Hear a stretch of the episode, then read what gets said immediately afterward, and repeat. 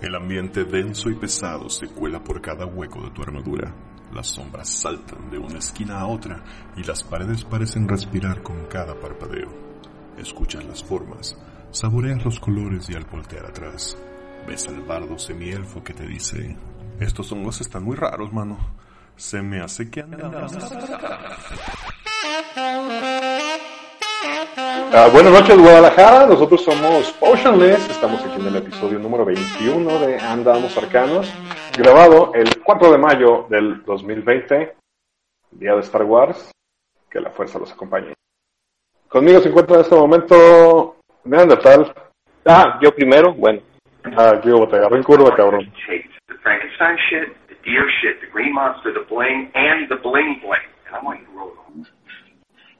No one's ever been brave enough try that. One man is. Roll it. ¿Ya? Porque siento que nos está exorcizando o algo así, güey. Sí, güey.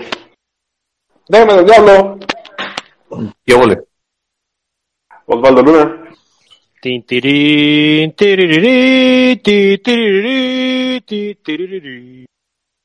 Y estamos esperando que en cualquier momento se nos una el señor Bobby.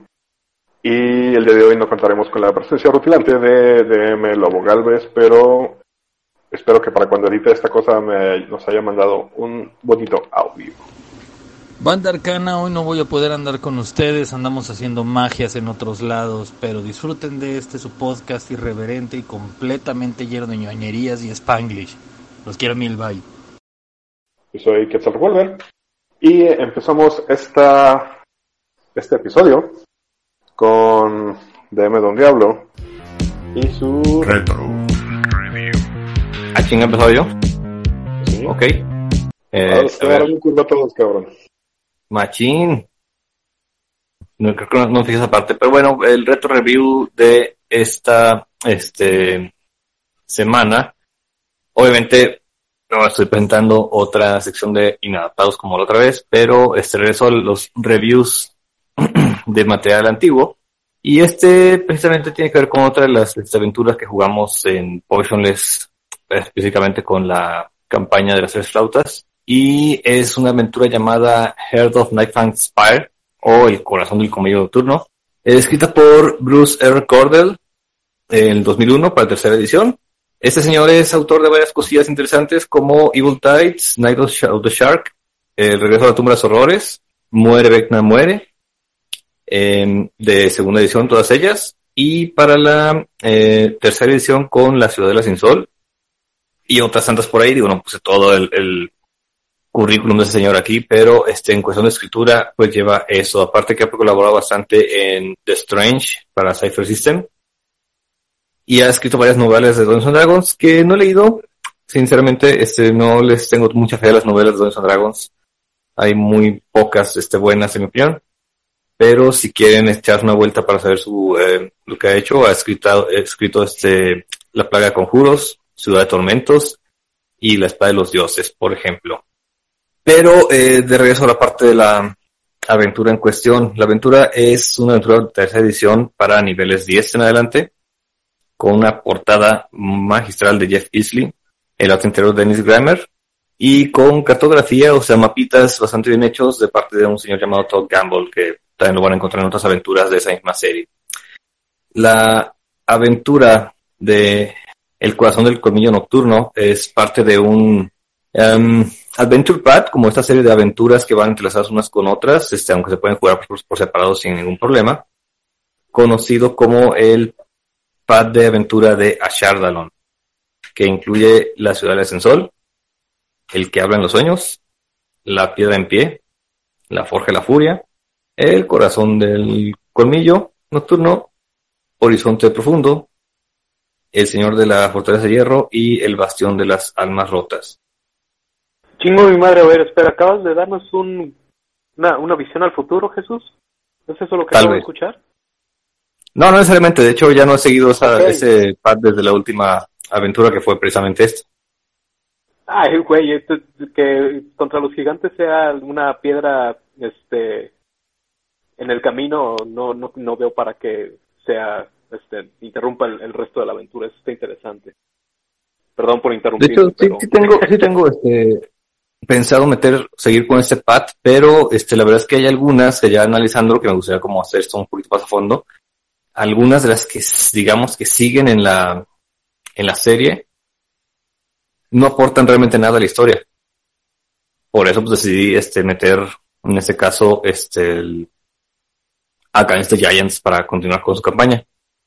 Pero pues eso básicamente. Lo que Continuando. sabía, ah, perdón, este, tam- tampoco sabía que existían como este encadenamiento tan, pues, ta- tan prolongado, pues, de, de aventuras. Eso está súper, súper interesante. Y ya no, prometo no interrumpirte, lo siento. No, no, no hay pedo. De hecho, sí, este, en tercera edición existía mucho esto, eh, los Adventure Paths, que también siguió un poquito en cuarta y que también era parte de segunda, pero no eran como, este, digamos, continuas. En segunda, sobre todo, hay una serie de aventuras que lo que hacen es dirigir a la campaña de Ravenloft, por ejemplo, hacia el evento conocido como la Gran Conclusión. Pero pues eso te digo, es historia para otra vez. El background de esa aventura del colmillo digo, el corazón del colmillo nocturno, es básicamente que Gultias, el vampiro, que fue destacado este, en las ruinas de la ciudad del Ascensol, eh, yace ahí con una estaca en su corazón de la cual crece un árbol maldito y que es cuidado por un druida este, proscrito de su círculo. Sin embargo, el vampiro sigue vivo en realidad y cuando el árbol es destruido, su espíritu sale libre para irse a refugiar en su antigua torre en medio de un barranco. La torre es conocida Hasta- como el colmillo nocturno. Antes de que Y- sigas, Chuy, Dime, todos los que están jugando conmigo Ciudad del Sol, por favor, dejen de escuchar de este momento. ah, no va a haber más spoilers de eso. Ah, pues bueno, pueden seguir escuchando. De hecho, Ciudad del va- Sol. de hecho, pon- ponle spoiler alert antes. Vamos a grabar un spoiler alert. Sí. Sí, olvidé que estás jugando de esta aventura. Lo siento.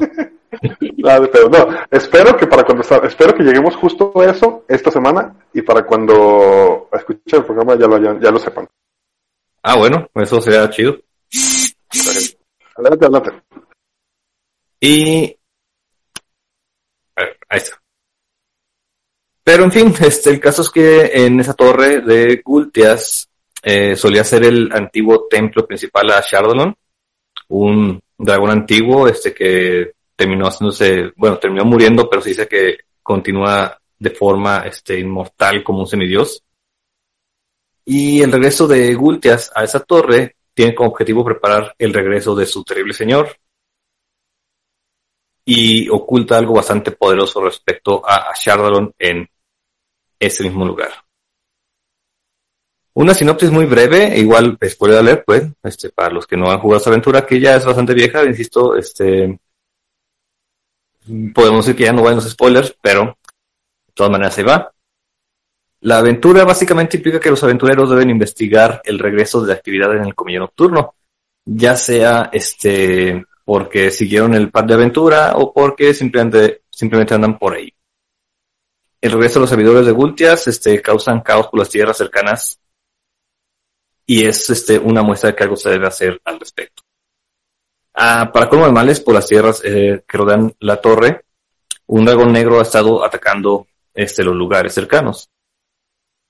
Los héroes se encuentran con la torre de un extraño aspecto sin puertas ni ventanas visibles, pero con unos grandes colmillos en su cima, aunque una vez trepando encontrarán este, un piso y una entrada al interior de la torre, al igual que al dragón negro del cual eh, se había escuchado antes, aunque no como ellos esperan precisamente.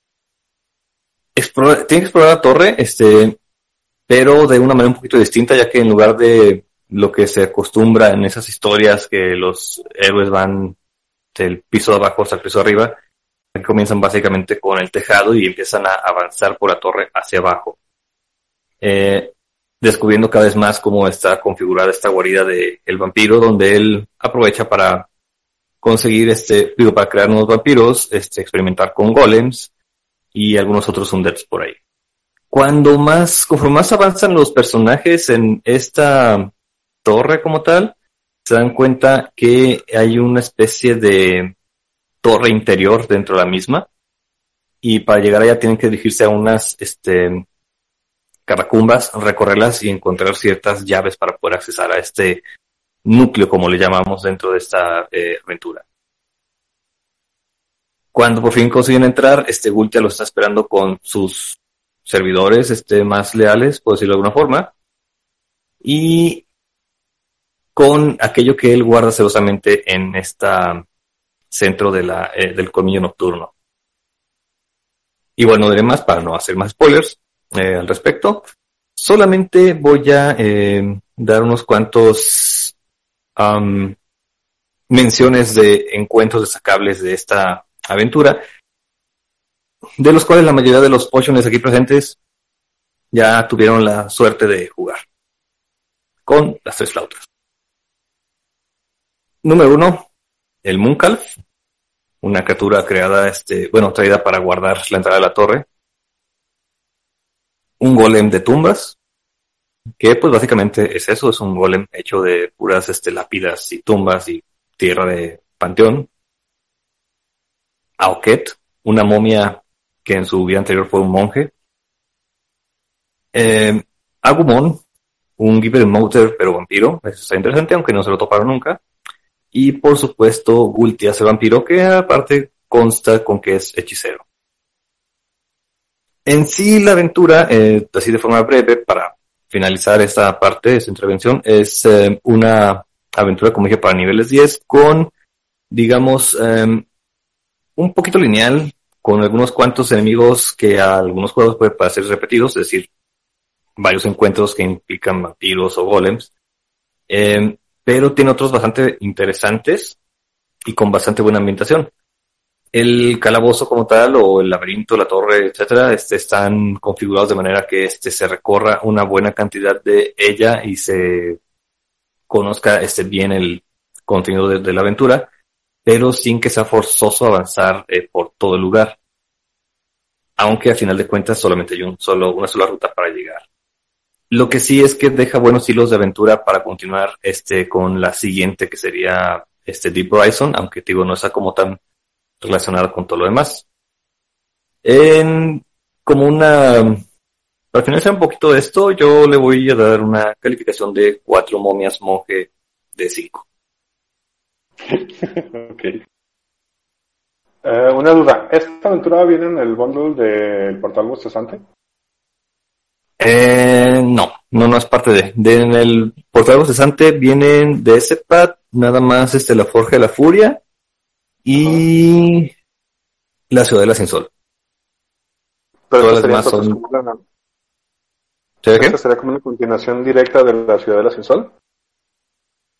Una continuación después de otras, este, de otros siete niveles, básicamente. Mm, ah, ok. De hecho, es mi siguiente pregunta, como de qué nivel era. Ah, niveles 10. Fue nivel 10 en adelante. Ah, ok, ok. Es que digo, según el, el orden como tal, es esa de la Ciudadela, luego sigue este, esta otra llamada El que habla en, lo- en sueños, luego La piedra en pie, luego La Forja de la Furia, y después de eso,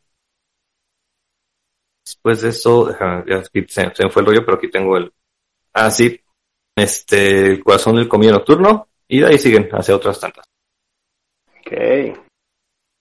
Obviamente aquí a Jerry, está en Dartel y a Osvaldo que están ahorita presentes y no se llegó este Spartan. Les tocó sí, pues jugar esta esta historia, Bueno. no sé si no sé si recuerdan que no tiene algo. Mm, Como que me, o sea, el, el problema es que me acuerdo de todas las vueltas y como llegué a media explicación, sí, es la de Cultias para el vampiro. Sí. Pero la última que jugaron donde entraron a la torre de él, no vamos a dar más entras a la torre. Donde, donde casi te agarras chingadazos al Sorcerer. Al final. Cuando acabó, sí, es cierto. Ese fue como Mm. nuestro, como nuestro final de temporada. Sí, pero no quisieron. ¿Nosotros qué, güey, Eh, Jonás? Eh, pues a mí la, la aventura se me hizo está chida. La torre está complicada, la verdad es que bueno, tal vez sea como nos tocó a nosotros jugarla, pues no conozco la, el material tal cual viene, porque pues, obviamente yo estaba jugando, no era DM y no la he checado, pero si es muy similar a lo que jugamos, creo que si refleja mucho el avance de nivel, si ya requiere que tus jugadores estén como bien al tiro de lo que vas a hacer, de lo que van a hacer. También debo nombrar que pues obviamente la aventura es de tercera edición, así que la jugamos en quinta, tuve que hacer una conversión ahí este, medio rara. del Mooncraft, por ejemplo, tuve que crearlo como tal. No había una criatura así, este, quinta edición. Eh, experimenté un poquito con las reglas de darles niveles de categoría a un monstruo para poder hacer la momia esta monje que salió. Poquito, cabrón, Ey, poquito. sí me acuerdo. Pues ahí se según el libro. Ahí sí no. Creo que, eh, creo que a- aún siendo una aventura de 3.5 y tu conversión y todo, eh, nosotros que hemos jugado desde segunda edición se siente ese, ese como estilo de aventura viejo.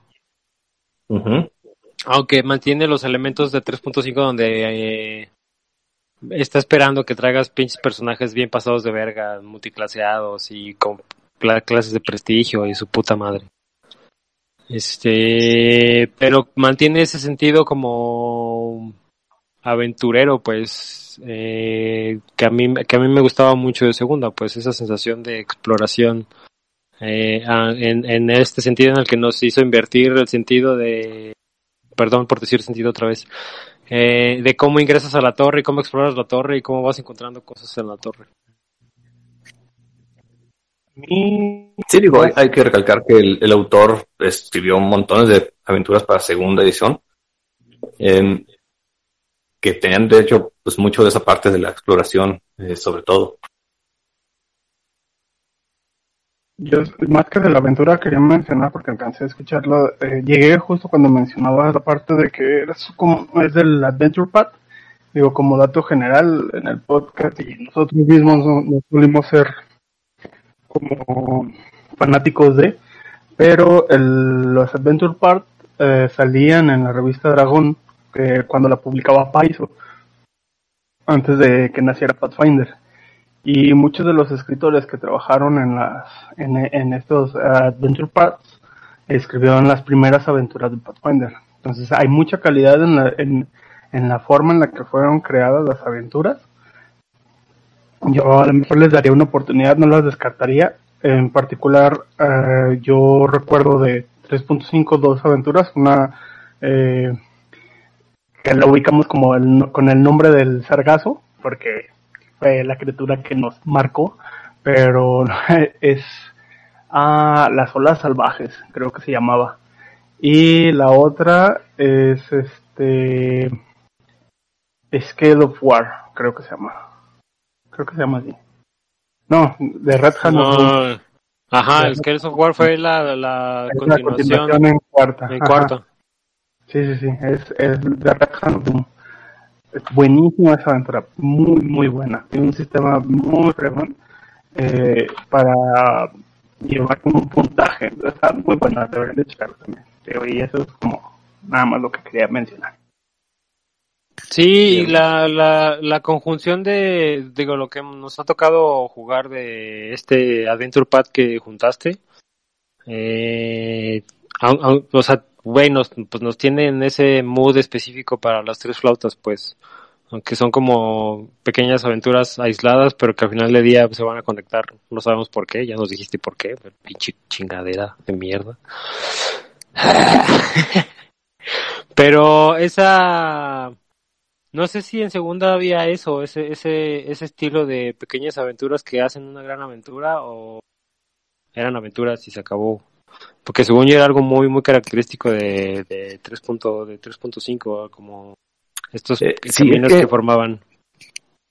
En, en tercera se retomó más este concepto, este, y sacabas como, en lugar de sacarte un libro completo con una campaña entera, hicieron lo que se hizo en segunda, pero expandieron. O sea, si viste ese Adventure Pack, este, como ocho o nueve libritos en realidad, nueve aventuras.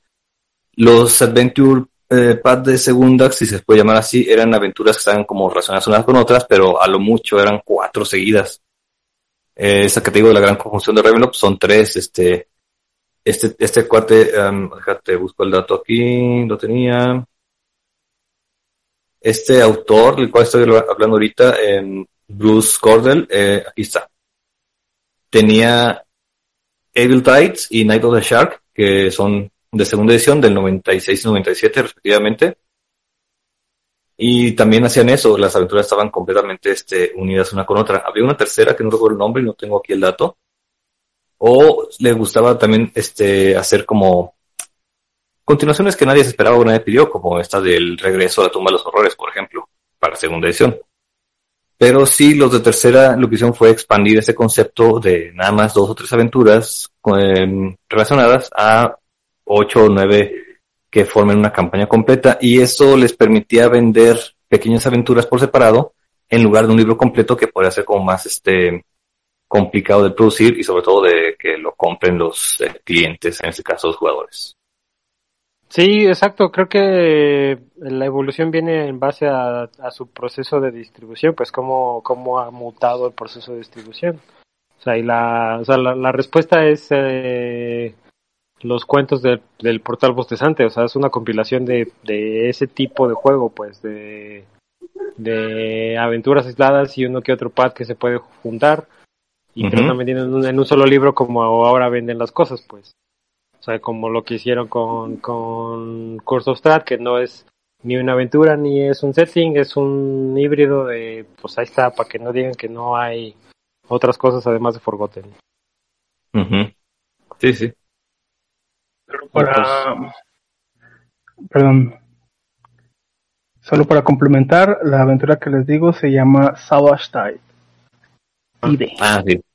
La María Salvaje. Eh, el título original es de Savage Tide Adventure Path. Eh, se publicó en octubre del 2006 y la primera ilustración la hizo Dan Scott. Pero bueno, quiero jugar. Sí, pues, no, ya todos, entonces que nos vuelva loco la cuarentena.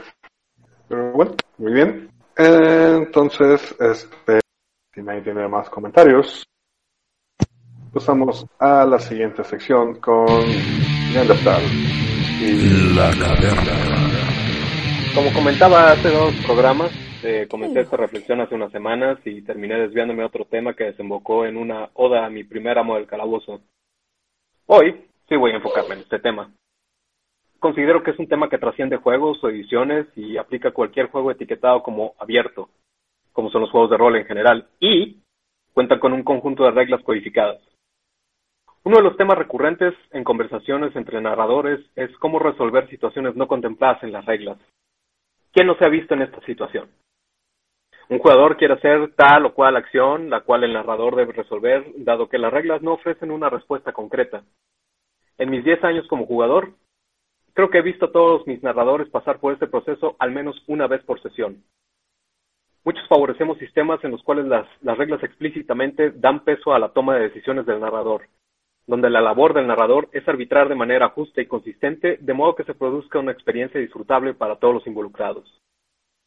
Por ejemplo, en primera edición, aun y cuando sí existe un montón de reglas este, mucho más amplias y explícitas que en la vigente quinta edición, se explica claramente que el narrador es quien interpreta las reglas para el grupo y es responsable de tomar decisiones en la mesa. De hecho, al final de la guía del amo del calabozo, en mayúsculas, antes de que en los tiempos de Internet fuera de mala etiqueta, cito textual. Es el espíritu del juego, no las reglas, lo que es importante. Jamás se peguen al sentido literal de las reglas, ni permitan que un abogado force sobre ustedes citas literales del libro, si va en contra de la intención obvia del juego. Literalmente sí dice algo de lawyer, no me acuerdo, pero este me dio mucha risa que, que, que hiciera específicamente esa, esa referencia este don. Considero que ningún manual de ningún juego, en ninguna de sus ediciones, comunica de manera eficiente esta práctica o provee de directrices para ella, al menos. Eh, creo que lo segundo se puede considerar una secuencia lógica para toma de decisiones, evaluando si existe alguna regla que contemple la situación y si no, eh, buscar alguna similar y utilizarla como base. Si no existe precedente alguno, al menos tratar de ser justo, no favorecer o afectar a los jugadores y que todos se diviertan. La frecuencia con la que se suscitan estas situaciones es subestimada.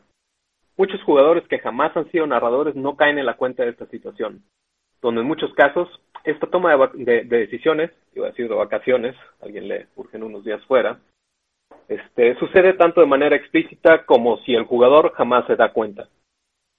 Y es una barrera que muchos narradores afrontan cuando comienzan. A final de cuentas, es una gran idea, una gran idea conocer las reglas, pero no permitas que esto detenga, detenga el juego. Definitivamente, tomar una decisión es una carga para el narrador, y si es novato con un grupo de jugadores experimentados, puede llegar a ser un reto. Ahora, jamás partamos de que una decisión se puede tomar en base a la omisión. Por ejemplo, el conjuro de invisibilidad no menciona si tiene un límite de tamaño de criatura para ser, efectivo, para ser efectivo, lo cual se puede interpretar como que no existe un límite como tal. Pero de eso a decir no viene en las reglas, por lo tanto es posible y viable, es un error. Y en muchos otros casos de igual modo, las reglas son a lo mucho ambiguas. Pero este no es el punto de mi reflexión. Aquí lo que estamos discutiendo es cómo los jugadores y el entorno que están creando juntos mientras juegan se pondrán en estas situaciones, las cuales demandarán un juicio, un juicio de parte del narrador. Y es por eso que deberíamos considerar los siguientes puntos. Existen narradores que son muy buenos para tomar una decisión eficaz y velozmente, pero también existen los que no. si tú sabes que estás en los segundos, tienes un punto en tu juego que debes de mejorar. Mantén un registro de las decisiones que has tomado, con la intención de evitar inconsistencias a futuro. Tómate tu tiempo cuando tomes una decisión. Habrá algunas de las que te tendrás que retractar y otras con las que tendrás que vivir a lo largo, a, largo plazo y afrontar si la cagaste. Una de las responsabilidades más comunes del narrador no tiene directrices formales dentro del marco teórico de la práctica. Toda decisión que tomes tendrá impacto en el sabor y tono de tu campaña. Y aun y cuando no les veo las caras, puedo ver qué están pensando. Pero, pues, ¿qué no es esto algún tipo de extensión de la habilidad general de improvisación? Como narrador, tiene uno que ser el catalizador del mundo, y cómo este reacciona, este reacciona a los jugadores. Lo cual obvio conlleva improvisación, pivotear bajo demanda, ajustarse a las circunstancias, etcétera. Resolver cómo aplicar las reglas en un caso en que no, que está cubierto explícitamente por esas mismas en, es en efecto parte improvisar. Y con el afán de asistirles en este proceso, aquí algunas sugerencias para minorar la carga. La raíz de toda esta conversación, decisiones en conjunto con las reglas, las reglas definitivamente tienen su peso, pero las decisiones deben de pesar igual y en algunos casos más. Y ninguna regla debe delimitar tu juego si va en contra de la voluntad de la mesa, por parafrasear a este señor. No temas estar equivocado.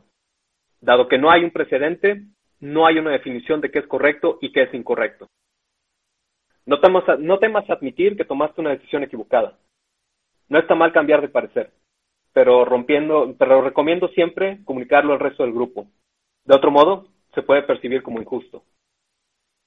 Eh, como menciona el aquí presente Don Diablo bastante seguido, va para ambos lados. Siempre aplica decisiones tanto para jugadores como para NPCs y monstruos. Fomenta un entorno de confianza, un aspecto que sí considero no se valora apropiadamente durante la vida de, de una mesa en muchos casos. Hay pocas cosas dentro del juego que son tan valiosas como un narrador justo y consistente. Establece una política clara respecto a cambios en decisiones. Como comentaba, no siempre vas a tomar la mejor decisión para resolver algo, y puedes cambiar de parecer. Más allá de comunicarlo, una posición clara respecto a cambios hace que las correcciones se perciban menos arbitrarias. Limita las discusiones. Creo que esto se explica solo pero no permitas que una discusión sobre reglas tome más de cinco minutos, y esto es siendo muy benévolos con el lapso de tiempo. Escucha a tus jugadores si consideran algo injusto. Hablo en serio. Y por último, confía en ti mismo. Amo al calabozo no es un término aleatorio. Eres el amo del universo narrativo y tienes derecho a fallar en algunas ocasiones, lo cual debe de ser arreglable. Ahora, Familiarízate lo suficiente con las reglas establecidas. Suena estúpido, pero la única manera de aplicar las reglas de- a una situación más allá de ellas es dominar la base para encontrar algo equiparable para resolver. Mantén flexibilidad con las reglas establecidas. Seguro alguno, ha- habrá alguna regla que la mesa simplemente no tolera y si es el caso, se puede llegar a consenso para cambiarla. Así nacen las reglas de casa. Eh, aprovecha el ritmo. Una vez que los jugadores saben que estás abierto a extender las reglas a situaciones no consideradas o a interpretar las reglas en lugar de simplemente negar una petición, verás que los jugadores comenzarán a intentar más acciones. Existen narradores conservadores que viven del credo, si no está en el libro, no existe. Y entiendo su posición, y el alcance de lo que está escrito puede ser intimidante y es aceptable. Pero si, está, si puedes abrirte a, mejorar tu toma de decisiones, los jugadores estarán más cómodos intentando cosas nuevas. Es un gana-gana. Y por último, eh, la adaptabilidad eh, es una de las grandes fortalezas de los juegos de rol. Y creo que es lo que los vuelve únicos.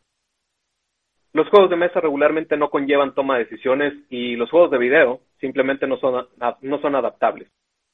Los juegos de rol, como he dicho incontables veces ya, son de carácter abierto y cuentan con un árbitro que puede llevarlos a sus causas últimas. Apóyense sobre esto eh, como narradores y verán que sus jugadores seguirán el patrón, lo, lo cual, como dice el, el, buen lobo, hará que suban de nivel. Pues con respecto a eso de... ¿Qué pasó? ¿Los, los zumbé o...? No, no. ¿Los mareé? ¿qué no, qué no? Ah.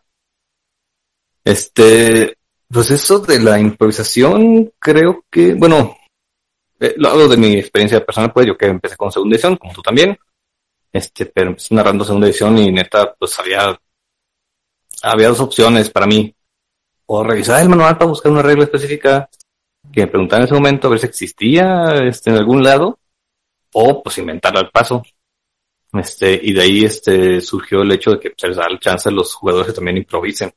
Voy a poner como ejemplo aquí a Osvaldo, este, que hacía en mucho, en juegos hacía mucho el, asunto de ¿qué pasa si en lugar de nomás tirar el dedo para pegarle, este, me le cuelo por entre las piernas, este, salto por arriba del pinche barril y le doy un chingazo en la jeta, por ejemplo.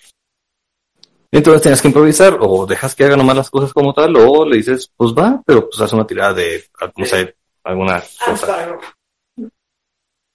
Eh, y pues ya con eso este, puedes como improvisar un poquito de regla. Eso también hace que los jugadores se pongan en un modo un poquito más este, eh, narrativo como tal. A veces le salía y otras veces terminaba parte por la mitad, casual. Nomás fue una vez en la vida, no aguanta nada. Yo qué. en cuanto a lo de las reglas, lo que mencionas, yo creo que que es, import es, es siempre importante no olvidar. Hay, hay, mucha gente en general que lo menciona en redes sociales. Eh, se les olvida que el que está del otro lado de la pantalla también es un jugador. Y a veces también el que está detrás de la pantalla se le olvida que, que la intención del el sentido de lo que estamos haciendo cuando nos sentamos a jugar rol es divertirnos todos. Y creo que es importante que siempre existe como esa ese canal abierto de comunicación de ambos lados de la pantalla. Creo que eso es eh, eso me gustó mucho de lo que menciona. Y cosas que hemos dicho que son básicas, ¿no? O sea, date el tiempo de leer las reglas y obviamente en algún momento saber si las reglas funcionan para lo que quieres jugar o no. Entonces tener esta discusión de, güey, es que esta regla no, no, no debería ser o deberíamos de cambiarla así para que nuestro juego sea así. Por ejemplo, estaba en la tarde estaba viendo un video de de unos güeyes que se llaman The Dungeon Dudes. Su canal está muy muy chido, es bastante informativo, tiene un chingo de material. Y era un video de como de los errores más comunes eh, de la interpretación de las reglas. Y ahí me di cuenta, por ejemplo, que, que en quinta edición no existe, y se me fue el chuy, pinche chuy. En quinta edición no existen los rounds de sorpresa, sino Sabía que, que Sabía que le ibas ¿Sabe a decir algo, güey. Ajá. este, que la sorpresa es una condición para los personajes y para los monstruos, pues. O sea, no existe un round de sorpresa como tal como lo como nosotros lo jugamos, pues. Que, que a nosotros lo jugamos y se y se presta para el tipo de juego que tenemos que exista esa regla de casa, pues. Pero en quinta edición como tal no, no existe un round de sorpresa, es- existe la condición de sorprendido, que, que anula tus acciones, pues pero no te da un round completo, pues. O sea, ese eh, creo que es creo, es- creo que es de las partes que, que que aprendes con el tiempo, pues, que que aportan un montón de experiencia muy buena en tu mesa, pues, de de darte el tiempo de leer las reglas y de entenderlas y de aportar desde esa base, desde ese punto de referencia y decir, oye, ¿por qué no intentamos esto? ¿Por qué no intentamos esto otro? O sea, la regla es así, pero ¿qué te parece si, si la abrimos tantito y vemos cómo funciona? Si no funciona, pues la regresamos. Eh, y, por ejemplo, otro ejemplo para nosotros es el, crítico, cómo, cómo tiramos nosotros los críticos a cómo deberían ser los críticos normalmente. Porque si es una mentada de madre y es una regla universal de Morphy, güey, tienes un crítico, un golpe crítico, sale un pinche uno en el pinche dado, güey y ya pues no se ve tan crítico tu crítico, por ejemplo. Edad.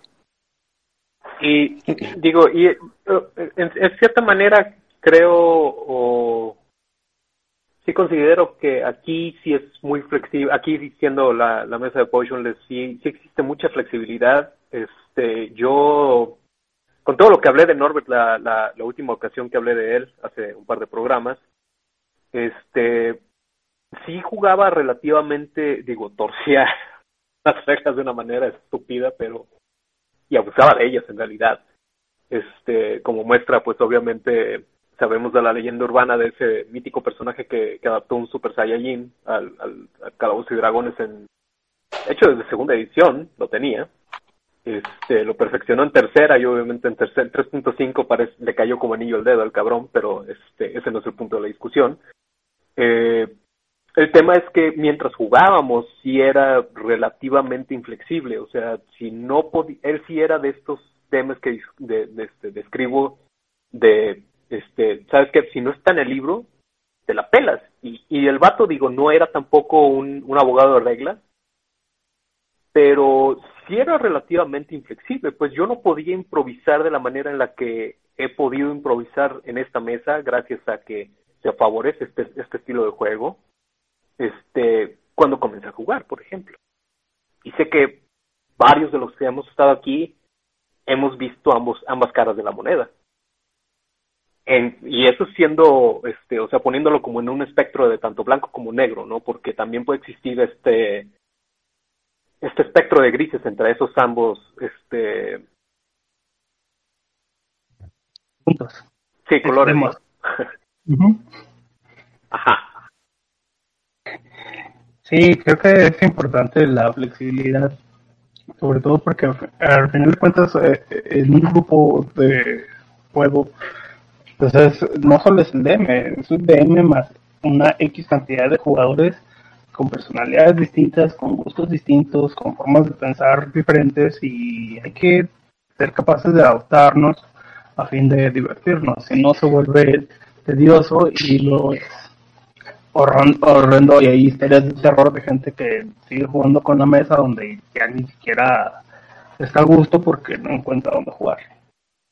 Yo he visto últimamente, bueno, ahora que ya me he estado clavando más, como siempre digo en foros y Twitter y todo eso respecto a rol, he visto que hay como un estigma hacia el DM que dice, no, no puedes hacer eso. Lo cual lo entiendo en el contexto en que lo dicen, de que, pues, ok, ah, si quieres improvisar, este, pues, es, eh, pues, hay, hay el, el- al menos quinta edición te ofrece una gama de maneras de hacer que tu improvisación funcione. No sé las demás ediciones porque no las he jugado, no las he narrado, mejor dicho. Pero yo me he topado con varias este, este, ocasiones en las que si me hubiera, si yo fuera el DM, si hubiera dicho, no, no puedes hacer eso. ¿Por qué? Porque lo que vas a hacer le va a dar en la madre a la narrativa divertida que estamos teniendo y bajo un ley de lo cool, love cool, o sea, lo que estás haciendo obedece a un capricho momentáneo que no va a aportar nada y va a sentar un precedente para que se hagan otras cosas que pueden acabar rompiendo la mesa. Entonces no sé si... Lo hago porque mi personaje es así. Ah, por, por, Hablemos, por ejemplo, de un caso que vimos en uno de los foros, no sé si a ustedes les tocó ver, de un tipo que estaba preguntando qué necesito tirar para que mi personaje de nivel 1, su montura sea un dragón rojo adulto. Y todo el mundo dijo, pues no mames, güey, no se puede. No, pero esto es dueños de fantasía y todo se puede. Pues sí, pero no, o sea, sí lo vas a hacer, ok, va, pero pues a lo mejor en cuanto a narrativa eh, y lore, tu juego va a estar bien jodido y la neta es un juego que no me gustaría jugar. Pero pues si te, tú quieres hacer, pues hazlo. Sí, pues es que es, es, como también el querer forzar el juego a hacer algo que no es.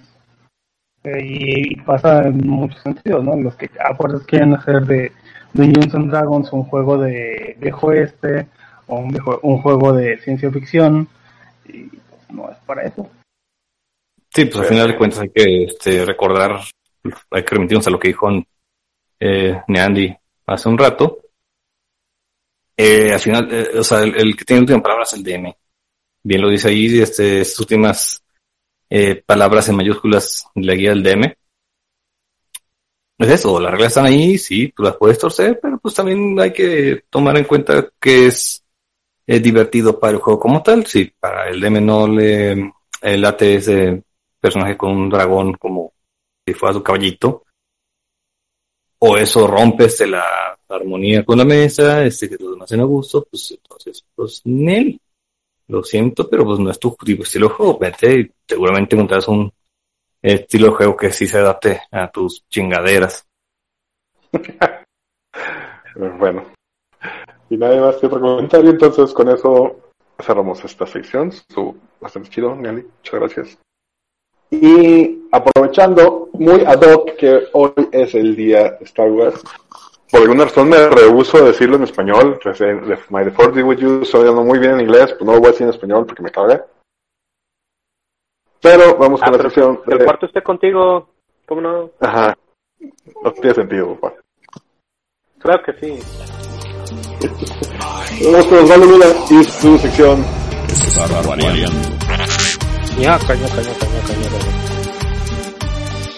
Pues sí, hoy es el día de Star Wars, o como coloquialmente se le dice, que el cuarto esté contigo. Y para no hacerla muy muy larga, vamos a simplemente contarles de dónde viene eh, todo este rollo de el cuarto esté contigo.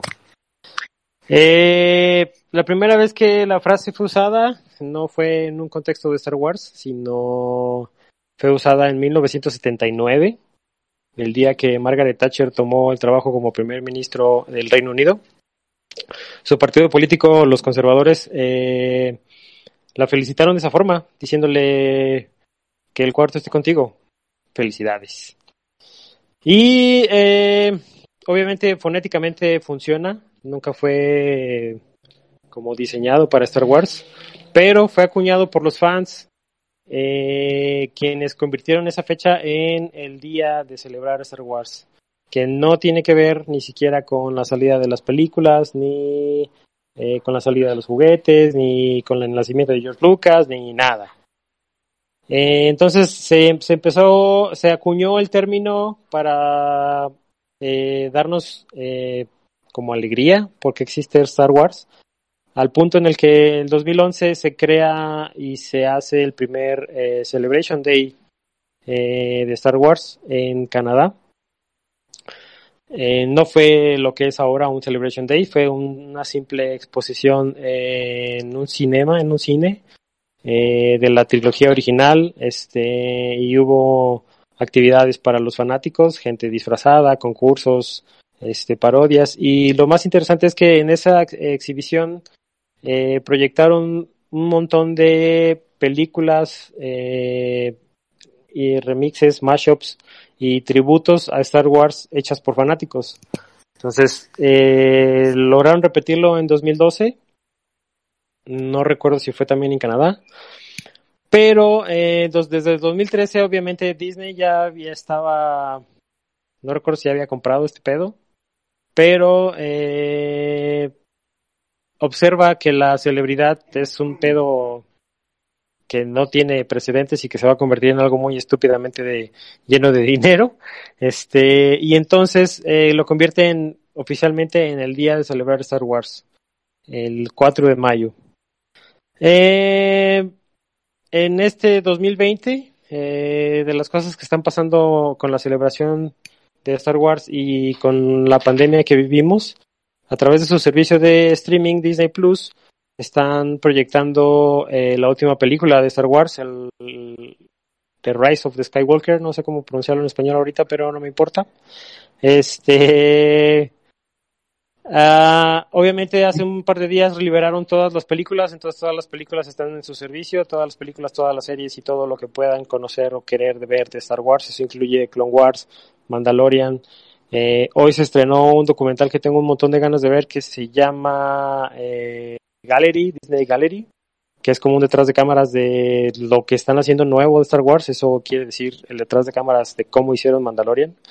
Este eh, y también hoy se proyectó el último capítulo de la serie de Clone Wars. Eso quiere decir que ya voy a poder verla completa y darles un pequeña platicada de qué va, de cómo fue y qué tal estuvo. Eh, otro dato interesante del Día de Star Wars, en 2015 se celebró eh, dentro de este contexto global en una estación espacial. Eh, desde la, más bien en la estación espacial proyectaron las primeras películas de Star Wars para los astronautas. Este año 2020 también se celebra el 40 aniversario del Imperio Contraataca. Eh, por ahí del 24 de, creo que es de este mes o del que sigue. Eh, entonces ahí va, está, está saliendo mucho material como detrás de cámaras inédito y cosas como que fue la película más desgastante para Mark Hamill porque fue cuando venía de eh, este accidente que tuvo y que obviamente fue la película más física para él porque fue cuando se enfrenta a Darth Vader y le ponen su madre y le cortan la mano y todas esas cosas. Este, otro dato curioso es que las, todos los fanáticos eh, oscuros de Star Wars al día 5 de mayo lo conocen como la venganza del quinto, Revenge of the Fifth, fonéticamente hablando de la venganza de los Sith, obviamente. Y hoy como noticia, no sé si sabían, pero eh, ¿se acuerdan del personaje de Diego Luna en Rogue One? Pues Simón. Le van a hacer una serie del mismo pelo del Mandalorian. ¿Con Diego Luna? Eh, así es, con Diego Luna. Eh, Ah, no. hoy, liber- hoy liberaron eh, otro grupo de, del cast que va a ser parte de la serie. No, no tengo los nombres ahorita porque ninguno se me hizo relevante. Pero sí, Diego Luna va a estar en la serie. Este, la primera temporada de seguro van a ser igual como la nueva tendencia, 8 capítulos, 10 capítulos, a ver si pega y de ahí para el Real. Y básicamente es como las locas aventuras de Cassian Andor. Escuché de una película. ¿Sabes tú algo? Eh, no, no, creo que lo convirtieron en la serie, como que no le vieron futuro a una película porque pues, creo que Rogue One funciona así como ya se acabó, se murieron todos, adiós. De hecho, iba a ser la pregunta estúpida de si iba a ser antes o después de Rogue One. Obviamente va a ser, va a ser antes, güey. Va a ser una ¿Sabe? película, No, pues, vamos, va, a ser, va a ser puro pinche fantasma la Obi-Wan Kenobi. Es un, es un holocrón de Cassian, güey. Obviamente. Ey, si regresaron Y- a Palpatine, ya. Y bueno, eso es básicamente de qué se trata eh, el día 4 de mayo. Una celebración de fans para fans por fans, que nada tiene que ver con el rancho, ni con Lucas, ni con nada. Eh, y La- pues, La ¿Perdón? película que la película de en español se llama eh, El ascenso. Skywalker Asc- Ascending ah, asciende. Eh, Ah. el, el ascenso de Skywalker, algo así. pero suena mejor como el arroz de Skywalker, güey. Sí, el arroz que dejaron en el racho y se quemó porque se lo quemó. quemaron. la viejita vendía arroz, la viejita del final, la que le pregunto, ¿quién eres? Me cansa, me Ahorita, tanto. ahorita que hablabas, ahorita que hablabas de la liberación, este, Amazon patrocínanos, este, en Prime está todo, incluido el ascenso también, lo cual sí me zumbó. Oh, Están sí. subiendo películas, este, casi recién estrenadas. Luego, luego, eso, eso sí está muy cabrón. Pues es que no pueden ahorita proyectar nada en cines, güey. O sea, to- todos esos retrasos de, de estrenos son en realidad un... A ver si ya pueden ir al cine, a ver si ya pueden ir al cine. No porque no porque le estén haciendo algo a la película, güey. O porque si la, si la avientas ahorita no va a ir nadie, güey. No vas a ganar ni un pinche peso. Este, ¿qué fue lo que le pasó, por ejemplo, a Onward, la de los elfos mamoncitos? O sea, estuvo en el cine, creo que creo, creo que aguantó 15 días o un mes de la pandemia, menos. Y Disney dice- decidió subirla a Disney Plus como a la semana, güey. Empezaron a cerrar cines. A ver, aquí y pinche. ¿Perdón? Tengo entendido que hay otras películas que van a hacer lo mismo, que van a salir en Netflix, que originalmente eran para, para cine, pero por, necesitan recuperarlo ya invertido, entonces te van directo a plataforma. De hecho, ajá, de hecho, eh, los Oscars, según yo, hicieron una, como una, o sea, hicieron una cláusula en la que van a permitir películas estrenadas en Netflix, en plataformas de streaming. Y como- cerraron dos categorías. Ajá, para, para como caso especial para el 2021 por lo que, por lo que no están saliendo películas en el cine. Entonces no son, no son, otra vez no son retrasos de, ay, le estamos arreglando. Pues es güey, es, voy a esperar a que la gente pueda ir a verlas. Eso Imagínate. incluye La Mujer Maravilla, el 007. Tendría que ganar Birds of Prey el Oscar a Mejor Película, güey. Fue la única que se alcanzó a estrenar. Exacto, yo, yo creo que va por ahí, como, no le vamos a dar un Oscar a esta pinche chingadera, que no la he visto, pero no sé. Es, lo es, güey, con todas sus letras, una chingadera, güey. No me sorprende. Eh, a comparación de las animadas, no mames, me chuté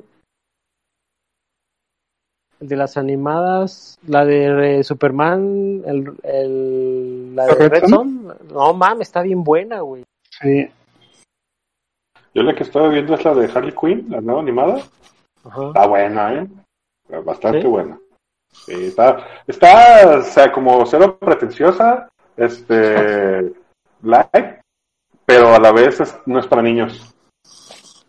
Sí, es un... es un- o sea, por lo menos, dis- dis- dis- no, o sea, no salen chichis nada, pero dicen fuck y la chingada y todo. sí. Pero está bastante chido. ¿No han visto la de Ticket, la Boleto al Infierno? Ticket to Hell, eh, que es con el Suicide Squad, está buenísima esa, está muy chida. Y también no es para niños, para que no se le ocurra a Michelle ponérsela a los niños. También vi la de Batman contra Robin, que es como Batman contra Demian, pero en realidad es como la noche de los búhos. Y me dieron ganas de leer el cómic. Dije, ah, Está muy cabrón. bueno, está muy bueno el cómic. Dije, a la verga, mira tú. Y el, y también una de la justicia, el trono de Atlantis, que es básicamente el guion de Aquaman, pero salió primero en caricatura. Y luego lo nerfearon para que saliera Jason Momoa. Pero está mejor la caricatura. Y también sale la mamá en traje ahí de pescado raro. No, el pescado raro, güey. O sea, en la caricatura sale de reina y sí se ve bien reina. No, Dices, pues, pinche, pinche oye, pescador puto, güey. Nicole Kidman, cabrón. Güey, pero se- ¿sí viste quién era en la película de Aquaman? Era el pinche güey este del Es, Clone es, Trooper, es, güey. es Django. ¿Quién es? Sí, ¿Es es Django, el, cabrón? es el Clone Trooper, güey, no mames. Pero bueno. Pues bueno. Pues entonces hasta aquí llegamos con la sección. Gracias, Osvaldo. Que sí, cumpliste y no pasó otro año antes de que volvieras a salir. Muy bien. Oh, chinga, no aguanta nada. El tema de hoy, tema de hoy. Que me gustaría retomar un poco el tema del episodio pasado, del cual estuvimos hablando acerca de si estaba bien o mal eh, cobrar por ser DM. En esa ocasión no estuvieron ni Osvaldo ni Chuy. Es- no sé si ya escucharon el programa. Sí. Entonces ya habrán, creo que para sorpresa de nadie, visto que somos unas vendidas todas y que estamos muy de acuerdo con el hecho de cobrar por CRM, pero sí me gustaría que expusieran su posición al respecto.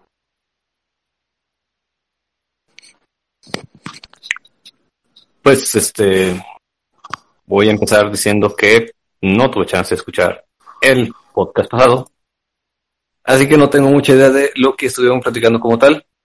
Eh, solamente voy a decir que esta parte del el tema que luego tuvo un hashtag en Facebook de cobrar por masterear, tal cual, hashtag cobrar por masterear, tuvo como un montón de este, discusiones en grupos de juegos, este, obviamente muchos, la mayoría creo, este, hablaban en contra de. Yo creo que no debería este, estarse en contra de tal concepto, pero siempre y cuando este, las reglas establezcan, pues así entre compitas, pues sí está como medio este, fuera de lugar tal vez el concepto. Creo que ahí en ese caso el tipo de, ah, digo, el, hablar de, del cobrar por eh, esa parte de narrar la partida eh, viene más por el asunto que siempre hemos dicho aquí de que pues, no estés, eh, ¿cómo se dice? Que no es un... No es precisamente que se le pagues al, al, al DM, más bien no dejar que él se lleve todo el gasto de, de material este, en cuestión que de repente todos van a usar a fin de cuentas. Pero, insisto, Sí, no sé qué tanto hablaron de eso. Sí, de hecho decíamos que no se trata de cobrar de, ay, cabrones, yo me estoy chingando el DM, páguenme a tus compas, sino de alguien que armara un servicio con un valor agregado y fuera por lo cual está cobrando. Entonces, pues que tú eres un, a lo mejor una mesa, con, tienes otros tres amigos que no tienen mesa y no saben qué, y dicen, oye, pues que este cabrón viene, pone, trae tiles, trae, trae libros, trae todo, te explica y aparte es bueno y se la pasa, y, y es que la pases bien, pues vamos contratándolo.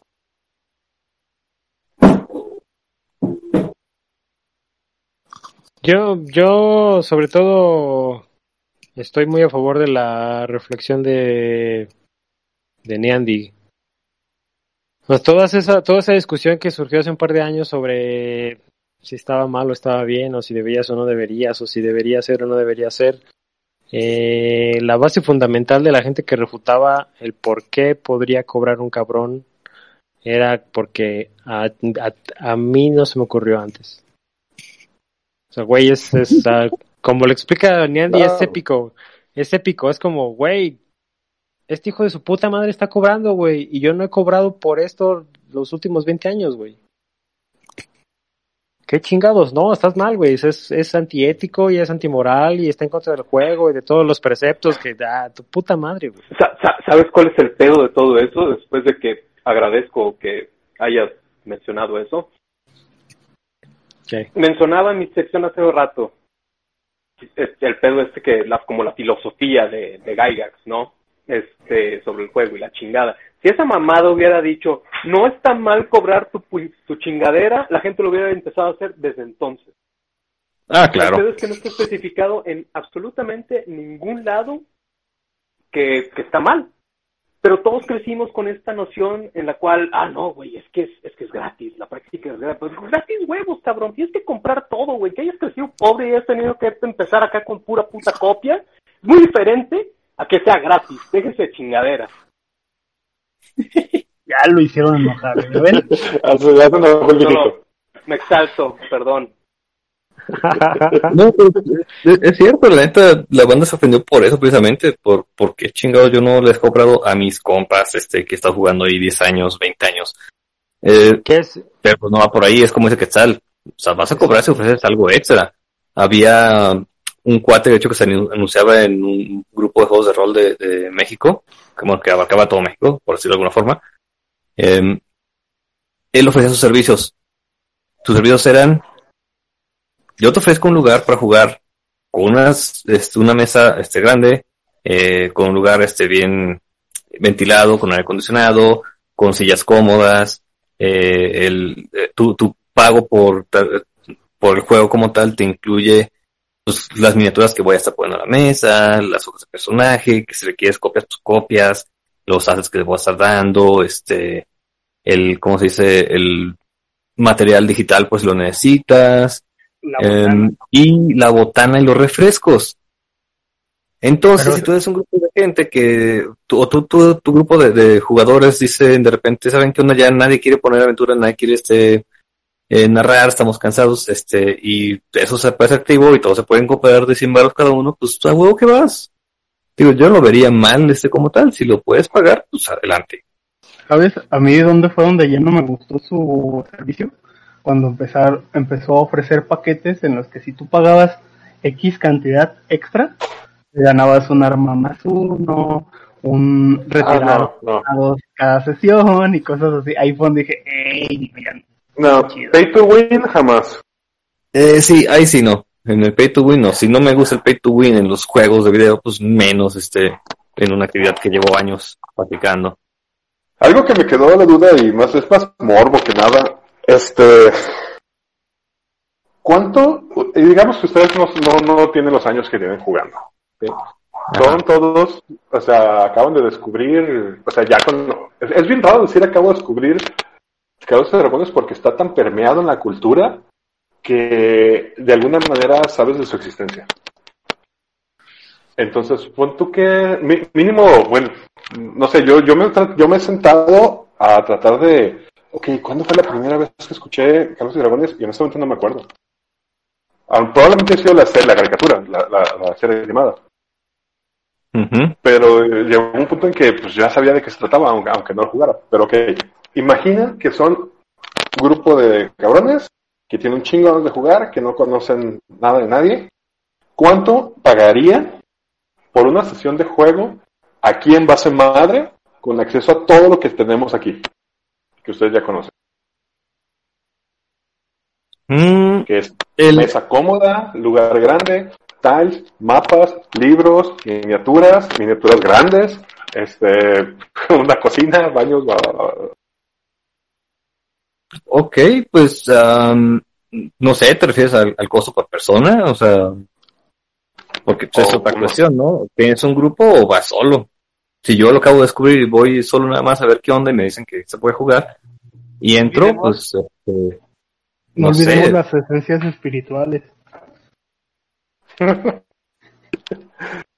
Y, y sin meterme, oye, qué mal que no está aquí eh, Michelle, sin meterme en cosas extras como ¿cómo qué? ¿Cómo el qué? No te oyes. Pero creo que se refería a lo que Chu- a lo que Michelle trae. Ah, ya de- volví. Ah, Perdón, me entró una llamada. ¿A qué decías? Entonces, todo lo que Michelle trae de esta experiencia audio fosforiloca. O sea, normal, con lo que hemos jugado toda la vida nosotros aquí, que a mí se me hace, la verdad a mí me ha mal acostumbrado mucho. Entonces, ¿cuánto estaría dispuesto a pagar por una sesión de juego aquí? Sí, güey, jugábamos con piedritas en el pinche de la universidad, güey, las veces de la universidad, cabrón.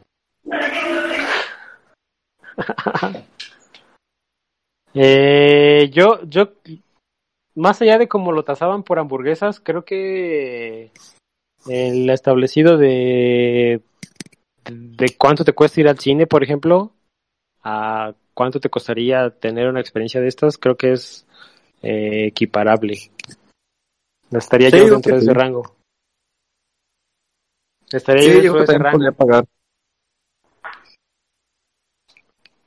No sé, Y digamos, Pero es- eso Ah, te deja de vuelta en, en, un, en un pedo de, de, de cómo lo cobras, ¿no? También creo, creo que es, un, Este- es, es, es un tema que de repente como que le, le pisamos de un lado y de otro este, en la discusión porque por una parte decíamos, bueno, pues hay que cobrar por hora.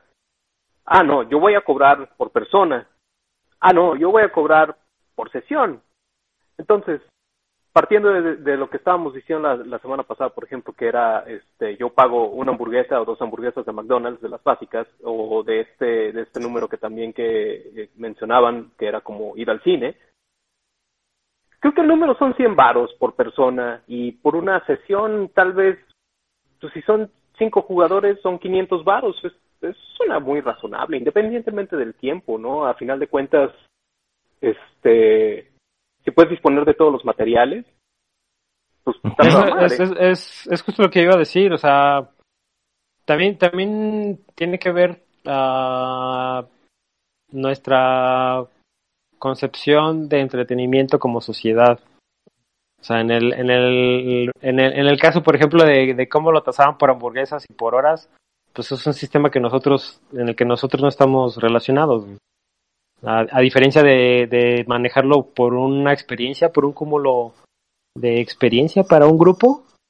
O sea, por ejemplo, por ejemplo, estás, estás en la secundaria y lo te llevan a Pechi Selva Mágica, güey, y obviamente en Selva Mágica pagan por todo el grupo, güey, no pagan por persona. Entonces creo que aquí sería lo mismo, o sea, pagas por todo un grupo por una experiencia y lo divides en cada persona, pues. Y creo que ese, ese rango de 100, 150 baros por mono por una sesión, si la sesión depende, ya depende del vato, si te va a dar una sesión de cuatro horas, si te va a dar una sesión de seis horas, del vato y, y de, de lo que quiera en esa experiencia y de qué es lo que pueden eh, sus, sus visitantes eh, disfrutar, porque también hay- va a haber gente que no te va a aguantar las cuatro horas en su primera experiencia, ¿sabes? O sea, Claro. creo que tiene que ver, creo, creo que tiene que ver mucho con este contexto cultural de cómo, de cómo aprecias o de cómo disfrutas eh, entretenimiento o de cómo lo consumes. Sí, Y- igualmente y- también requiere... Va, pero échale. Sí, no, sí, sigue. Ah, digo, también requiere pues información del cliente, digamos, pues de una forma, eh, sea un grupo o sea un individual, que digo que ahí está el, el problema, si estás solo y no conoces a nadie más y esa es tu única chance de conocer el juego y estás dispuesto a pagar, el problema es que tienes que integrarte con un grupo. Pero este también, si estás solo, acabas de descubrir el juego, como dice que tal, eh, quieres este intentarlo, ves este, este servicio que se presenta en algún lado, y estás dispuesto a pagar los 100 dados, debes saber que le vas a tener que aventar 3, 4, 5 horas según este, lo que te digan. Y debes estar dispuesto a, pues, invertir ese tiempo por la experiencia. Que generalmente, pues, lo vale bastante, ¿no? Pero pues recordemos que de repente no es, vamos, como todo, no es para todos. O sea, hay gente que no le va a gustar el plan.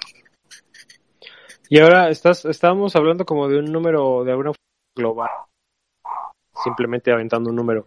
Pero obviamente puede, el, el que ofrece el servicio puede granularlo, ¿no? En, güey, ¿cuánto tengo que pagar de luz? ¿Cuánto tengo que pagar de mantenimiento? ¿Cuánto tengo que pagar de limpieza? ¿Cuánto tengo que pagar de las botanas?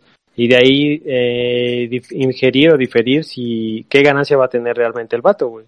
Porque obviamente le, le costó tener el material que está en la casa, a su grupo le costó tener el material que está en la casa, mantener o cuidar el material le va a costar al vato, tener dados porque sabe que se van a perder dados, etcétera. Entonces, eh, sin, sin pensar en ese aspecto granular, creo que ese por ese tipo de experiencia, considerando eh, cómo consumimos entretenimiento nosotros como sociedad y lo que tienes que darle a, ese, a esa experiencia, pues creo que ese es un buen rango para, para cobrar, pues, por masterear. Yo creo que sí, entre esos, ¿qué dejamos? Entre los 80 y 120 pesos, tal vez. Ajá, yo creo que de, de 70 a 150. Obviamente eh, haciendo como un rango de calidades, ¿no? Como de, es que tengo puras minis bien perronas, ah, es que tengo puras pinches cartoncitos, ah, es que tengo dados super perrones, ah, es que tengo dados del central de abastos, y así, cosas así. pues. O, o por ejemplo, eh, la, la primera vez les voy a cobrar 75 pesos porque no vamos a jugar dos horas. Nomás les voy a enseñar sus hojas y les voy a enseñar a jugar. Ajá, es un sample. Y ya la que sigue sí les voy a cobrar tanto porque nos vamos a quedar de 4 o 6 horas, depende de ustedes. Por ejemplo. No sé si lo platicaron la, la vez pasada, pero este, lo voy a dejar aquí como pregunta. eh, esto que hacemos nosotros en Ruate, ¿no creen que haya gente que lo esté considerando tal cual eso? Pagar por jugar. Digo, obviamente, pues no nos llevamos realmente un peso de ahí en realidad. Eh, pero pues no sé, ya ven que luego hay gente que piensa que nos hacemos ricos con el pinche evento de 80, 100 personas. A mí me dijeron que me iba a hacer rico con ustedes ahí. Tú ya estás rico, papi. vamos, güey. Y vamos, ya andamos todos en moto, güey. Da- dan- dale, date una lamidita para que veas. Estás rico. Ah, Sí. ¿tú- tú- ¿A qué te refieres? ¿A que la gente lo, lo perciba como que está pagando por jugar? Sí, nomás una duda pendeja, este, de que haya gente que esté pensando que estamos haciendo un negocio para que los demás jueguen. Eso es inevitable, Chuy. Sí, Eh, Sí, ¿verdad? Hay más de uno que lo piensa, güey. Pero yo usaría esa eh, yo usaría como ejemplo de, de, deberías de pues Te Creo que lo estoy perdiendo. Diego, güey. Haciendo- Sí, creo, creo que te cortaste muy feo, güey. Arrímate al modem. ¿Qué? Cortaste. no te oímos nada. Repite. Ah, perdón. De nuevo, eh, yo usaría el enrólate como ejemplo de que sí deberías o sí deberías cobrar por por más, más bien por, por todo este conjunto de cosas que forman este tipo de entretenimiento, entretenimiento que le estás ofreciendo a un sector de la sociedad, a un sector de a un montón de personas. Que, que otra de las cosas que tomo de sus reflexiones del, del podcast pasado es no, no harías todo este modelo de negocio para ir a vendérselo a la gente que ya juega. Eso sí. O sea, No, eso claro. es- y, es, y, es el- y es como el mismo pedo del enrólate, o sea, que poco a poco lo hemos logrado, pues de, de güey, no buscamos acercarnos al que ya juega, buscas acercarse al que no juega, porque le, le quieres ofrecer toda esta gama de posibilidades de entretenimiento que valen un chingo la pena, porque tienen un trasfondo increíble, porque están muy acercados a la literatura, porque es una experiencia completamente satisfactoria, porque te da un chingo de valores, etcétera, etcétera, todas esas cosas que sabemos. Eh, y, y yo lo tomaría literal, como, güey, el Rolet es un ejemplo de que sí deberías de cobrar, de que sí es un entretenimiento, entretenimiento tan válido, o sea, la persona, la persona que se sienta y te narra, como para que le pagues considerando que lo vas a tomar como un servicio, como un producto, como un entretenimiento. Sí, la neta es que narrar, con todo lo que implica la preparación, este, el juego como tal y la narrativa, este, pues la neta es que sí es una chamba. Eh, ahí también entra el hecho de que mucha gente cree o se le olvida que para el narrador nada más son las cuatro o tres horas que vas y te sientas a poner una aventura. Y, y, y cambiaría también la perspectiva de lo que menciona Osvaldo. O sea, no es solamente el pensar que deberías de cobrar, sino los que jugadores que nos escuchen, o sea, de la gente que nos escucha que es jugador, pensar que está bien pagar por jugar. Era eso, por ejemplo, lo que se pide para el enrolete, pues eh, con los números que estamos diciendo, o sea, estamos sacrificando un montón. Digo, cosa que nosotros sabemos, pero la gente considera que no. O hay quienes consideran que no. Hasta el hecho de que ya pidas una cuota de recuperación es exagerado. Sí, la neta, pues la neta, ¿qué más quisiéramos que poderles, este, ahora sí que remunerar un poquito a los DMs que colaboran con nosotros, en realidad? Pero pues no nos da para eso, y menos con este, esta cultura de negación de pagar por una experiencia de juego. Sí, de alguna manera siempre hemos tratado de que los narradores se lleven algo para ellos. Y Sí, hay claro. veces que al principio, sobre todo muy al principio, pues eso salió de nuestra bolsa porque no había de dónde más. Entonces sí, sí considero que la gente también debe tomar en cuenta que, que el hecho de, de, de dar eh, por el esfuerzo que hace el que prepara es no es negativo de cambiar esta perspectiva de cómo se de cómo se plantea. A lo mejor la, la- cuando te lo plantean así de, oye, ¿estarías dispuesto a, que alguien, a pagarle a tu DM? Pues vas a decir, no, pues pinche chuy, no chingue, está viendo. Ah, es que, Es que ahí, eh, ahí es como planteas la pregunta. Exacto. ¿Estás dispuesto a pagarle a tu DM o estás dispuesto a pagarle a un DM? Así es. Porque a tu DM as- asumes de que ya tienes una mesa de juego. Sí, sí, sí, que o sea, como dice Chuy, son tus compas, o sea, no es lo mismo. Pero me pueden pagar si quieren, ¿eh? No hay pedo. Estás viendo.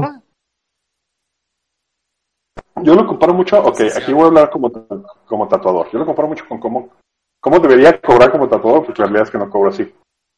Y, y es que, ajá, y es que tengo mi precio normal, ¿sí?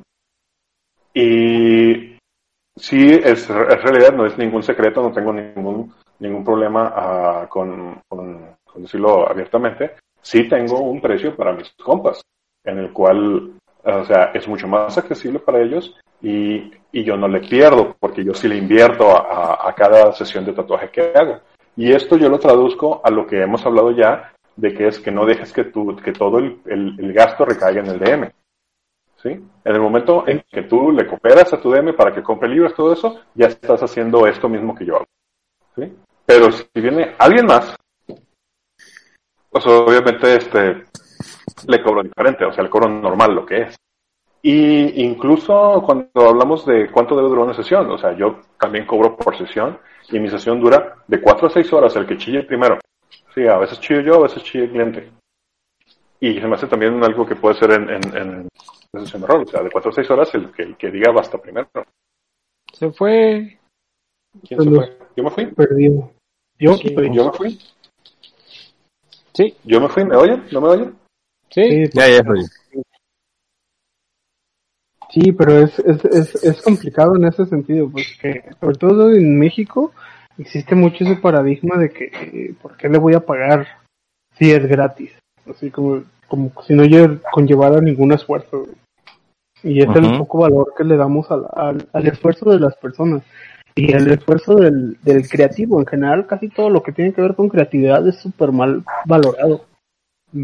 Pues, con el, como dices tú, creo que con el, con el esfuerzo de las personas por hacer su trabajo, o sea, simplemente el, ahorita que todo el mundo está encerrado y que tiene a sus hijos en casa y no en la escuela, es como, güey, al maestro le pagas 90, 120 pesos la hora, güey.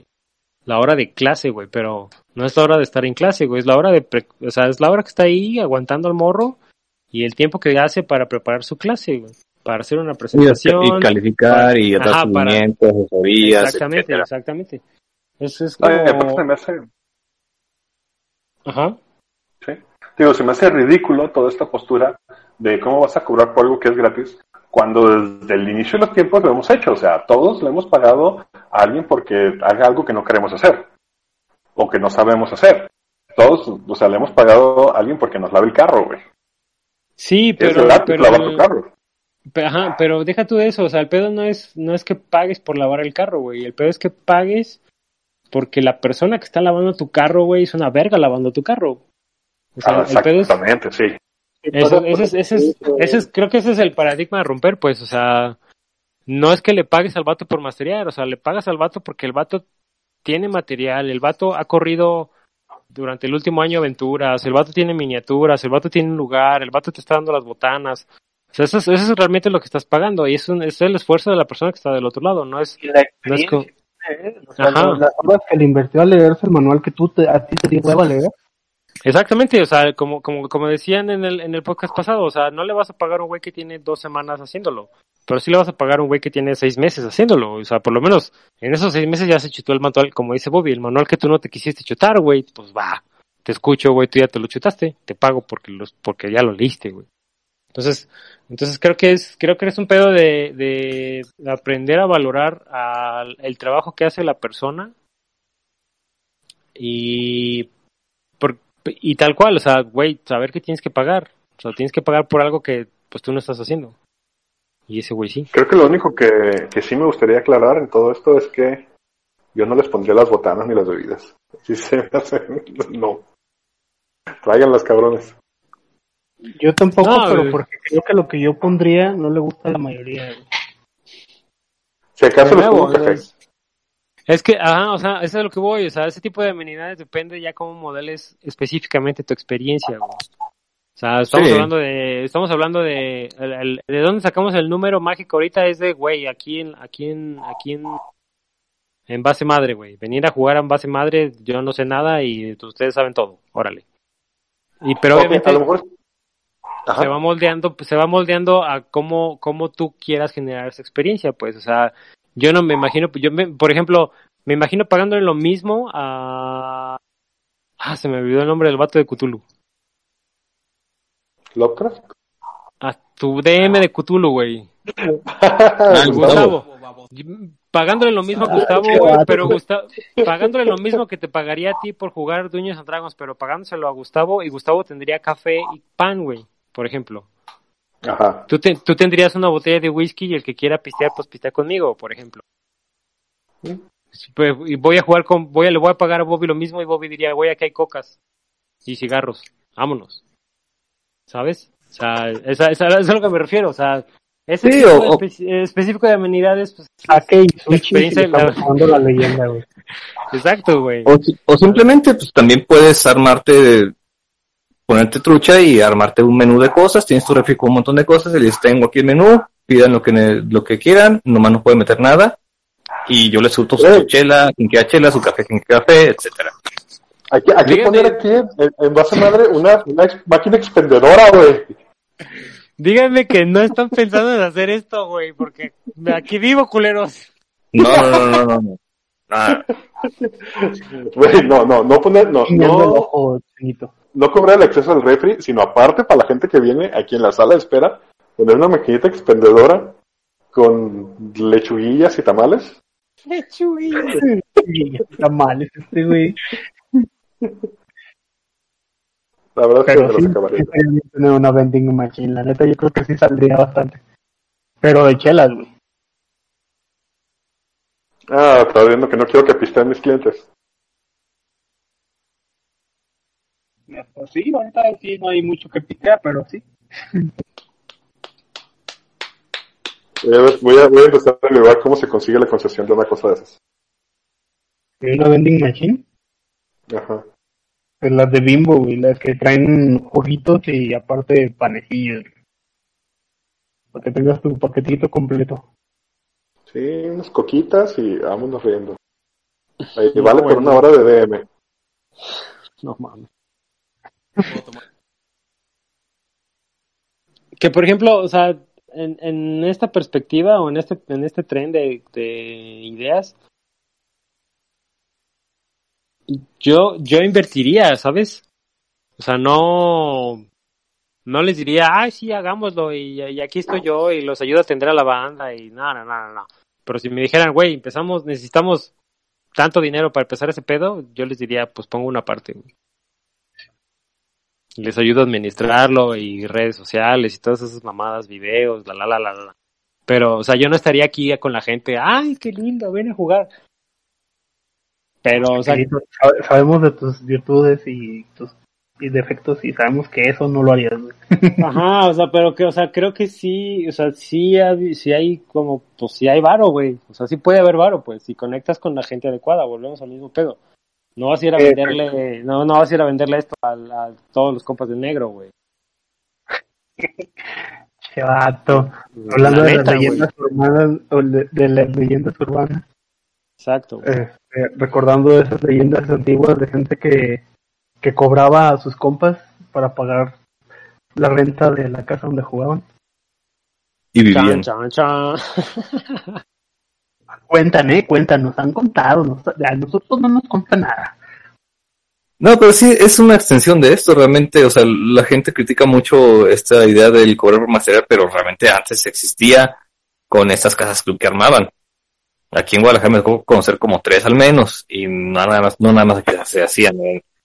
La gente se le cobraba una cuota mensual y con eso se pagaba renta, luz y agua de la casa y este tenían derecho a, obviamente, jugar ahí, eh, tomar el material que estaba ahí, sacarle copias al material y etcétera, es un montón de etcétera por ahí. Pero pues realmente es una extensión del cobrar por material, te lo pones a ver este, fríamente. Solo que Sí, no estaba bien cuajado como negocio, negocio en realidad. Ajá. Yo creo que por eso viene el hate, güey, más bien. Porque ellos lo intentaron y les fracasó, y ahora quieren que a todo mundo le fracase el business. güey. Eh, posiblemente sea por el no. pedo. Yo digo que nomás poder jugar en esa pinche mesota que tenemos y ya, ya pago, cabrón. En la mesa de Michelle, güey. La mesa de Michelle, que no está tan mesota, pero tiene otros encantos. Sí, está chido, está bonito. Ajá. Sí, sí, Y, de- y volvemos a lo mismo, con Michelle ya estamos hablando de otro tipo de experiencia sensorial. Ujú. Eso es una sexual. Ay, Pero bueno, muchachos, ahora sí se nos acabó el tiempo. De Esta sección. yo tenía una. Yo tengo ¿Vale? una duda. A ver, di. Este, Jesús y, y Osvaldo, si, si fueran a pagar por una celebridad, ¿por quién pagarían Ah, es correcto. pagarían? Por una, o sea, por ir a jugar con una celebridad, Ajá, ¿cuál O que celebridad? te narre una celebridad. Ajá. Uf, a ver, este, yo, yo tengo dos. Una sería Chris Perkins, porque Chris Perkins. Ajá. La sí, otra sería, olvidé el nombre de la actriz, siempre se me olvida su nombre, no sé por qué, es un nombre de tres partes. Este, Deborah Wood, que- ella. Deborah Ann, exactamente, Chuy. Los mismos que yo Sí. dije. Chaquetita del Con ella, sí, sí, sí. Ah, pues es que aparte es muy buena narradora, la neta. Si no la han visto en sus videitos de, de la tienda de antigüedades, algo así se llama el- su, su campaña, este, le recomiendo que la chequen. Tú, tú, tú, Osvaldo. Eh, obviamente Chris Perkins, sin pensarlo, pero algo que me gustaría, güey, así de, no mames, no sé cómo lo haría, jugar en una... con, con Penny Arcade, güey. Pero, o sea, no que, no que uno, no que uno de ellos masteríe, sino ya estar en la mesa jugando con esa bola de güeyes. Por lo menos con estos tres cabrones, güey. Y yo ser el cuarto. Con, con, A mí me gustaría ser el Demi. Sí, porque ahí ya te Con- pones más con Krahulik, con Hawkins y con Rodfus, güey. Y yo, el, el invitado especial, vámonos. Y obviamente Chris Perkins narrando, puta, güey, me vengo en ellos, en su cara. Qué asco. O sea, aparte tienes que pagar por la experiencia ahora- sexual, güey. Ahora me arrepiento de Y- haber preguntado. Y como dato, eh, que también que comentaban en, la, en el podcast pasado, Salvatore no narra, pero sí juega. Pero tal cual, no, no jugaba antes de escribir, empezó a jugar después de escribir y no lo hace regularmente. Sin embargo, las veces que yo lo he visto jugar es muy divertido, güey. O sea, el vato sí es, es, es como medio old school y comic relief, pero el vato sí, o sea, sí, sí se, sí se clava, pues. Eso era Ah, como- digo, bien. Le- le- les Hola. comenté que, que no, no escuché el podcast pasado, lo voy a escuchar pues, pero nada más, mm, para no irme con la pinche duda, aunque lo voy a escuchar de todas maneras, eh, aparte de que alguien dijo Matt Mercer, Yo no dije. Ah, lo, lo dirás No. de broma, güey, pero nadie lo mencionó ni siquiera. ah, Nadie lo mencionó. güey. De, de esa, de esa mesa yo solo mencioné a, a Ashley Johnson. ah, ok, Figúrate, güey. han dicho, lo que no han mencionado, muchachos, es cuánto pagaría. Ya dijeron por quién, pero ahora cuánto estarían dispuestos a pagar por ellos. Por jugar.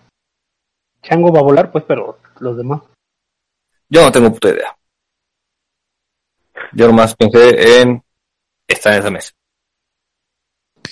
No, pues supongo Sí. que en, en- en un caso de ese tipo, pues, güey, pues pagas lo que te piden, güey, porque de seguro es un pedo, o sea, es un pedo No hay- como de... Porque no hay de otra. Ajá, es un pedo time only o un pedo de caridad y como el, como el que les mandé del, del Manganelo, güey, que... Sí, sí, pues, Ahora, pero, ¿cuánto, o sea, es- pagarías? no, no me acuerdo. ¿Cuánto pagarías? Ajá. ¿Cuánto pagarías por estar en una mesa jugando con Manganiello nomás para ir a cagarlo, güey? Ay, si no, No, güey, pagar- pa- pagaría por ir a ver a Mañanelo nomás por ver a Sofía dos minutos, güey. Es por lo único que pagaría, güey. güey, Sofía no, No, va a mamadas, que va. Hasta crees Claro que que va, no, güey. Yo pagaría, Sofía, Sofía Para- baja los snacks. Está documentado. yo pagaría. Ah, tú dices a su iría- casa. Voy al baño y me iría a perder a buscar la cocina, güey. A Ah, quedarme no, yo estaba pensando en un evento o algo así.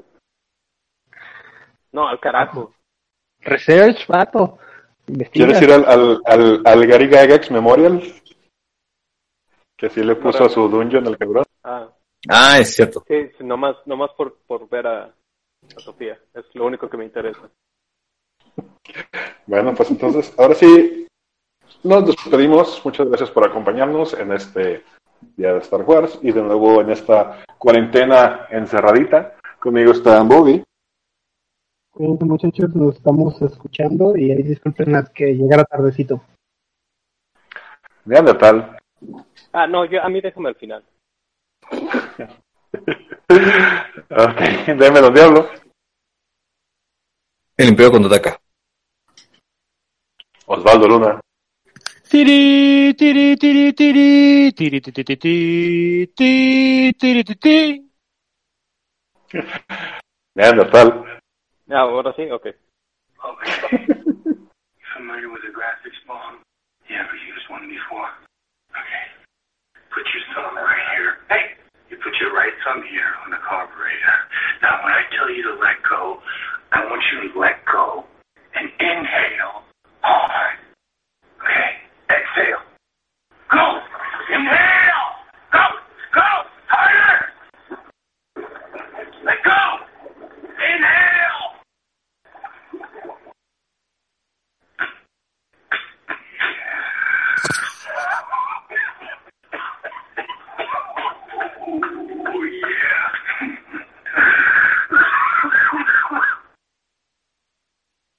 Ocho segundos, ¿sabe? Sí. Y bueno, yo soy Keter Revolver, diciéndoles gracias por escucharnos. Y a mí sí me gustó el episodio 9. Nos vemos la semana temprana. Hasta acá llegó el tufo de eso, de ese audio. No olviden seguirnos en todas nuestras redes sociales. En Twitter como arroba potionlessmx, en Instagram como arroba potion.les. Sigan las aventuras de la ronda en nuestro webcomic www.potionless.com y vean nuestras partidas en nuestro canal de YouTube con el mismo nombre.